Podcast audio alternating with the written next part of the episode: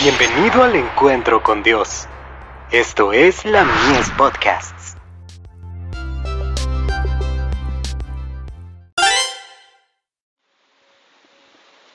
La fe por la cual vivo.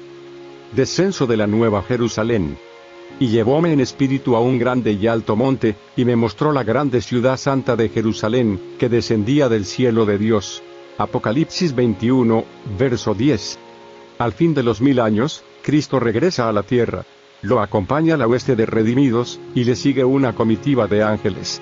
Al descender en majestad aterradora, manda a los muertos impíos que se levanten para recibir su condenación. Se levanta su gran ejército, innumerable como la arena del mar.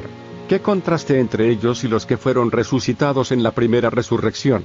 Los justos estaban revestidos de juventud y belleza inmortales.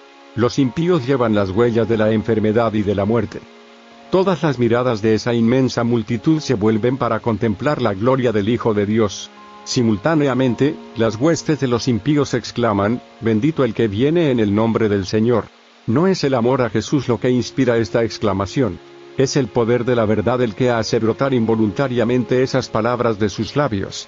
Los impíos salen de sus tumbas tales como a ellas bajaron, con la misma enemistad hacia Cristo y en el mismo espíritu de rebelión. De serles concedido un segundo tiempo de prueba, lo emplearían como el primero, eludiendo las exigencias de Dios e incitándose a la rebelión contra Él. Cristo baja sobre el monte de los olivos, de donde ascendió después de su resurrección, y donde los ángeles se repitieron la promesa de su regreso. La nueva Jerusalén, descendiendo del cielo en su deslumbrante esplendor, descansa en el lugar purificado y preparado para recibirla, y Cristo, su pueblo y los ángeles, entran en la santa ciudad. Seguridad y paz en el conflicto de los siglos. Páginas 720 y 721.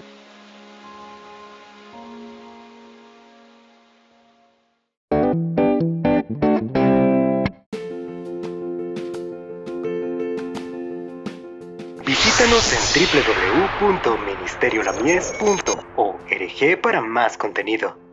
Dios te bendiga.